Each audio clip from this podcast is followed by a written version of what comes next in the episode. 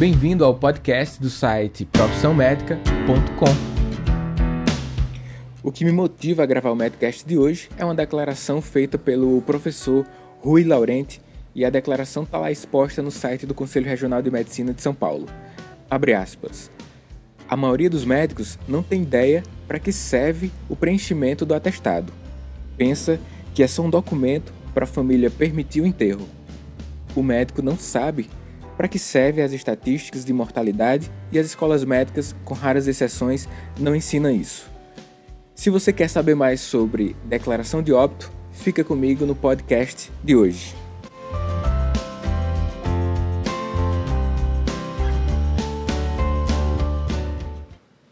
Aqui é Daniel Coriolano, eu sou médico de família e hoje no Medcast eu quero trazer para você muitas informações que vão aprimorar a sua habilidade, o seu conhecimento sobre a importância de preencher com qualidade a declaração de óbito.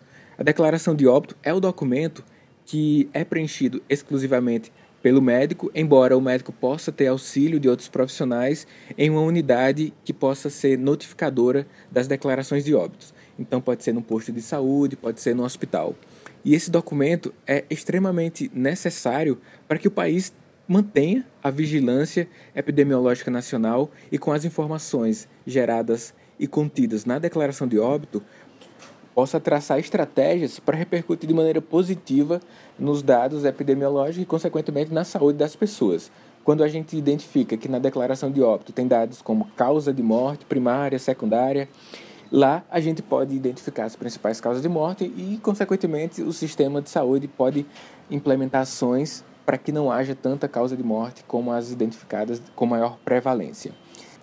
No país, a gente tem o Sistema de Informação de Mortalidade, que é o SIM. Esse sistema, que é o Sistema de Vigilância Nacional Epidemiológica, ele é alimentado com os dados da declaração de óbito.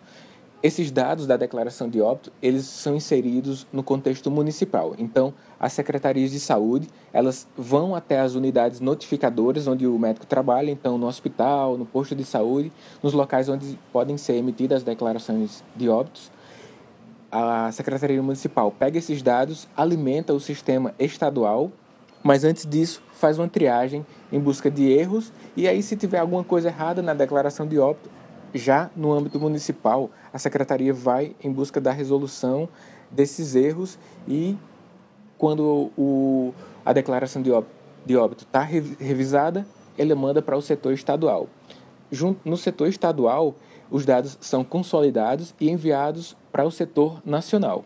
No nacional, ele vai para o CGIS, que é a Coordenação Geral das, de Análise de Informações em Saúde. O CGIS, então, consolida as informações e disponibiliza em plataformas online para que todos possam ter acesso. essas notificações da declaração de óbito, notificações, essa vigilância epidemiológica acontece desde 1975.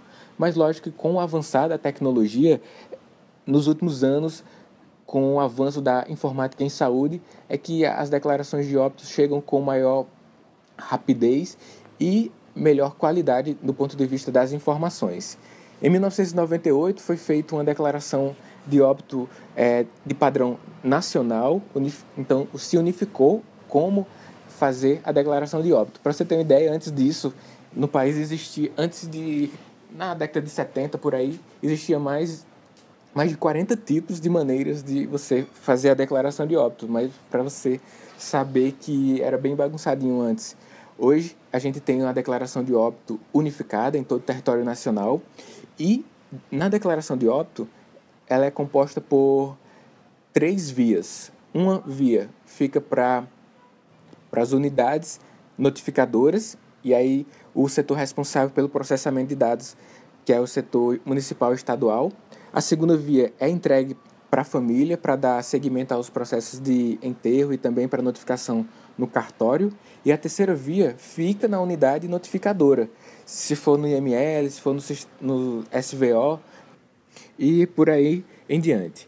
A declaração de óbito é composta por nove blocos. Nove blocos, lá está incluído o bloco do cartório, o bloco de identificação do paciente que faleceu, residência, as circunstâncias de ocorrência do óbito, se foi ou não óbito fetal ou menor de um ano. Lá também tem um bloco sobre as condições e a causa do óbito, que lá é composto por sete variáveis, e tem um bloco específico para o médico com seis variáveis, além de um bloco com causas externas, é, se foi causa violenta ou suspeita, também é colocado na declaração de óbito, e também é sobre a localidade onde o óbito aconteceu, se havia médico ou não. De posse dessas informações, você, como médico ou como médico daqui a alguns meses ou dias, que eu sei que muitos estudantes de medicina acompanham o Medcast, saibam que é de suma importância a sua atuação e a sua atenção para o preenchimento de forma adequada de cada um dos pontos da declaração de óbito. Então, assuma a responsabilidade de que esse documento tem importância nacional. Se você não preenche de forma com qualidade, você está contribuindo para uma vigilância epidemiológica de baixa qualidade no país. E aí não pode nem reclamar das ações, porque as ações desse ponto, né, desse aspecto sobre as mortalidades, são pautadas no que a gente informa para o Sistema Nacional, no caso o CGAIS, que é o Centro, a Coordenação Geral da análise de informações em saúde. Então, cabe a nós também assumirmos essa responsabilidade de contribuir para a vigilância epidemiológica do país. Esse foi o tema do podcast de hoje. Se você quiser aprofundar o conhecimento sobre esses pontos e ter acesso a um manual de como preencher uma declaração de óbito, isso foi feito pelos pela Coordenação Nacional de, a, de Análise de Informações em Saúde, eu disponibilizei esse documento lá no nosso site. Entra e você pode baixar. No meu site também você pode baixar, ou então na fanpage. Se for no meu site, danielcoriolano.com.br, se for na fanpage, busca por Profissão Médica lá no Facebook e você vai encontrar. Acesse o site profissãomédica.com e veja nossas web aulas e todos os conteúdos. Um forte abraço e até o próximo podcast.